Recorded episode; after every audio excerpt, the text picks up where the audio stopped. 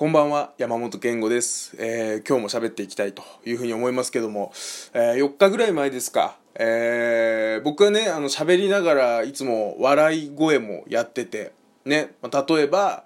まあ、こういう感じというかね、ね、まあ、こういう、こう、今の、まさに今の感じなんですよ。これをずっと僕はもう一人で喋るときって基本的にやってきたんですけど、まあ、それがね、不評だっていうことがあって、とても評判が悪いんでやめたんですよ。4日ぐらい前から。ね、まあ、このラジオトークでもそうだし、LINE ライブでも、LINE ライブでも僕やってるんですけど、そっちも、あの、そういうのをやめたんですけど、どうすか？どうですかね？あのー大丈夫ですかね？笑い声なくなりましたけど、大丈夫ですか？あのーまあ、はっきり言いますと、もう僕はすっごい不安です。ええ皆さんがね、どう思ってるかっていうことも含めてなんですけど、すっごい不安でね。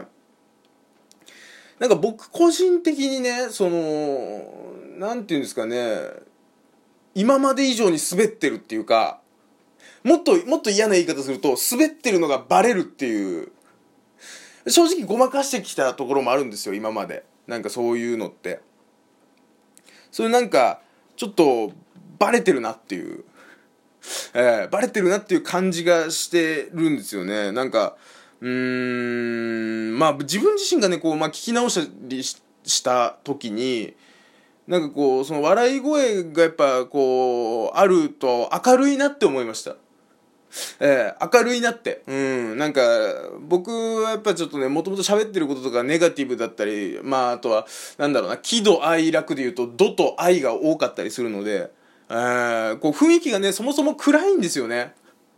えー暗いんですよ。でそこにね、ラフトラックを足してたっていうのはやっぱり雰囲気作りの部分もあって、なんかあれなんですけど、まあそれとともにね、なんかこう、まあ感覚ですよ。ラジオトークって、あの再生数とか一切出ないから、感覚ですけど、なんだかわかんないけど、自分のラジオはあんま聞かれなくなってる気がする。ええまあ、タイミング的に言うと、まあ、笑い声がなくなったからなのか、それ以外の理由があるのかはわかんない。ええまあ、うーん、下手したらそれ以外の理由のが大きいような気もするけども、ええまあ、どう、どうなんですかね。その辺なんかちょっと不安で不安でしょうがないんですけど、僕はもともとね、あの、テレビ番組とか見てる時も、あのーまあ、ずっと子供の頃からすごい好きだったんですけど、うちフジテレビが好きだったんですよね。だからもう僕が、えーテレビ見始めた頃にはもういわゆるスタッフ笑いみたいのに切り替わってた時代なんですよ。その前になると、だから、もともと、だから、えっ、と、ま、同じ、まあ、コント、コント番組としたって、え全員集合観客がいる。ね、公開収録だったから、あれは。だから、え観客がいて、その人たちが笑ってる。で、海外のコメディとかだと、後からね、笑い声を足し、足してるっていうね。えーあのーシットコムみたいな感じのやつだと、あと、後から足したりしてるわけ。ね。で、ひょうきん族とか、あと、まあ、全員集合じゃなくて大爆笑ね、ドリフの大爆笑とかは、えっ、と、おばさんのね、笑い声、そういう、まあ、エキストラの人が笑い声をやるっていうのをあらかじめ取っといて、それをまあ、後からこう、切り張りしてつけ、つけていくっていうね、いう、う使い方をやってて、で、あ、いつからですかね、いつからか、まあ、そういう、うスタッフが、ね、撮影してるスタッフが、こらえきれなくて失笑してるみたいな、も、もう笑いが漏れちゃってるみたいなので、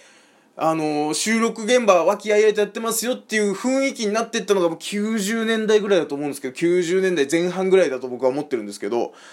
僕が生まれたのが93年なんですよ。で、まあ、テレビっていうものを、こう、受け止め始めたのが多分96年も3歳ぐらいだと考えても96年ぐらいじゃないですか。もうその頃には、もう一般的なバラエティも、基本的にはスタッフ笑いの方が多くて、それでずっと僕は、特にフジテレビね、僕は実家がフジテレビが好きだったんで、フジテレビ見てたんですよ。だから、えっ、と、実家が好きだったっていうのは、その、フジテレビそのものっていうよりか、フジテレビのバラエティを見ることが多かったんですよね。なんかそっちに寄ってる傾向があったので、だから、あのーなんですかね、それで育ってるからさ、ね、あのー僕も感覚としてね、あの、スタッフ笑いが起きたら笑うところなんだなって思って笑ってるから、普段ね。えー普段バラエティ番組見てる時も、あ、スタッフ笑いが起きた。ああ、面白いんだこれ、と思って。合わせて、合わせにいってる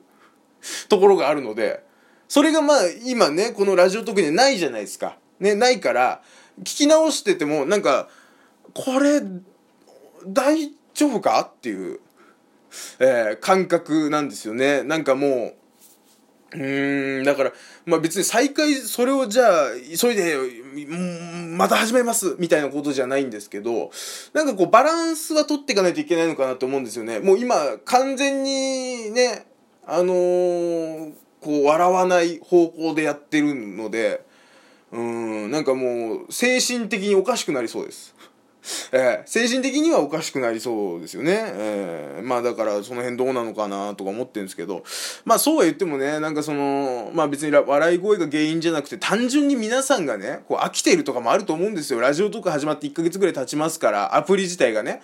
なんかこうさ、素人、まあ言い方悪いですけど、ね、あのーこう言ったらそれでご飯を食べてないっていう人たちは僕は素人としますけど、ね、素人のこうさあのラジオとかさネット配信ものとか見てるとさなんか最初さうわすげえ面白いってなってさあのニコニコ動画で実況動画とかすげえハマってた時あるんですよ。まあねあのーもちろんあこの人はいいわとか思ったりとかあこの人超面白いなこれちょっと追いかけようって思ったりとかそういうのも僕は体験してきてるんですけどそれってさ最初の頃はさすげえねあダイヤの原石見つけたぞなんつって。ねなんかわこれこの人すっごい喋るうまいし面白いなゲーム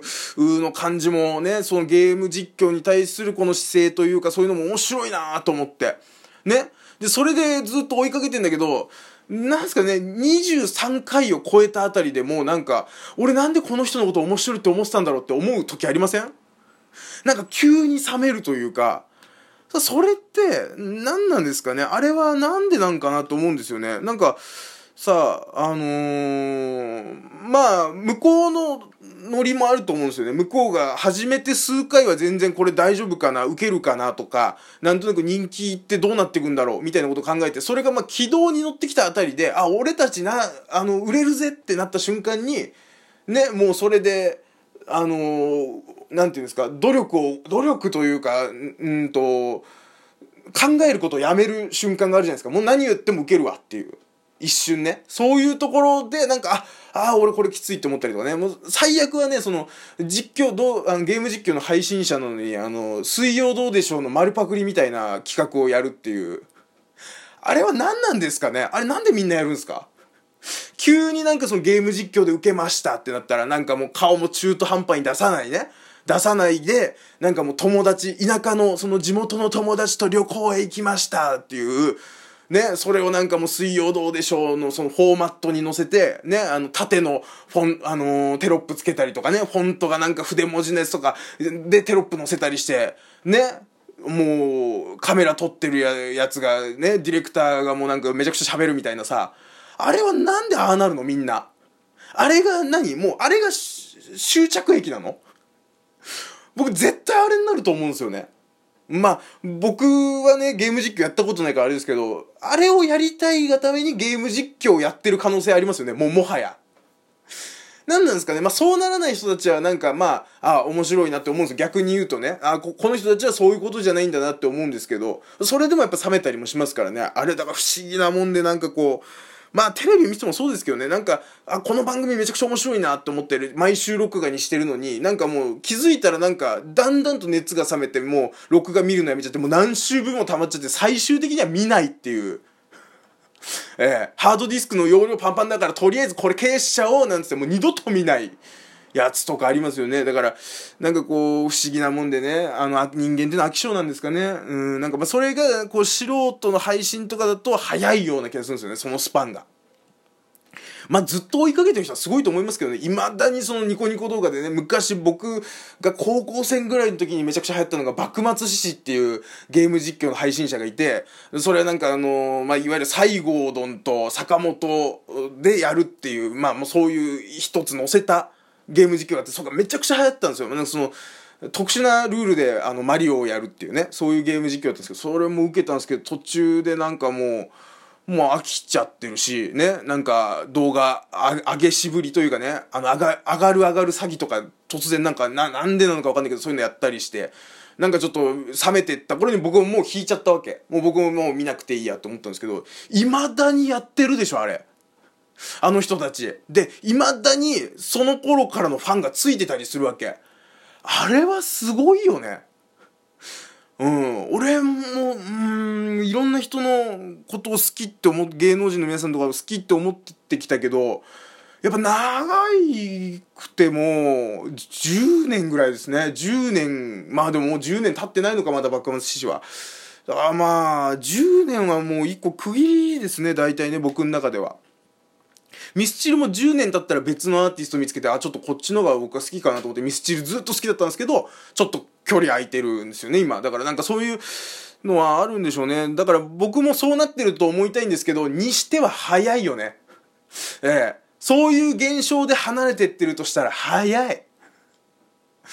えー、まあまあ続々とね新しい配信者の皆さん出てますからね。それはなんかこうその部分ありますけどね、えー、まあもう取って代わられるような配信ですから私なんかね、えー、だからもうさ笑い声とかの話に戻すとねもう僕は作家が欲しいっすね。うん、あの皆さんよくねそういう、えー、ラジオ局でラジオやりたいみたいなこと言うじゃないですかネットでやってる人って。ねでそれはね僕も同じなんですけどあの理由が違うんですよね。皆さんなんかそれでご飯食べてそれで売れていきたいそれでお金を稼ぎたいみたいなことを思って言ってると思うんですけど僕は単純に作家がつくから。ディレクターがついて作家がつくから。うん。話聞いてくれる人いるからね。それだけでだいぶ違うんですよね。で、なんか間違ったこと言ったらすぐ訂正してくれる、ね、人がついてたらもう、それ、それだけで私は十分でございます。ギャランティーなどいりませぬ。それだけで十分でございます、本当に。えー、だからコミュニティ FM とかでね、なんかやれたらいいなって思うんですけど、まあなかなかね、それも難しい話でございまして、えー、まあこれから頑張っていかなきゃいけないなってそういうところでございましてね、まあまあまあ、あの、そうは言いつつも、えー、明日からも普通にやりますんで、えー、ぜひ皆さん、あの、聞いていただきたいなと思います。えー、以上、山本健吾でございました。おやすみなさい、さよなら、ありがとうございました。時間余った。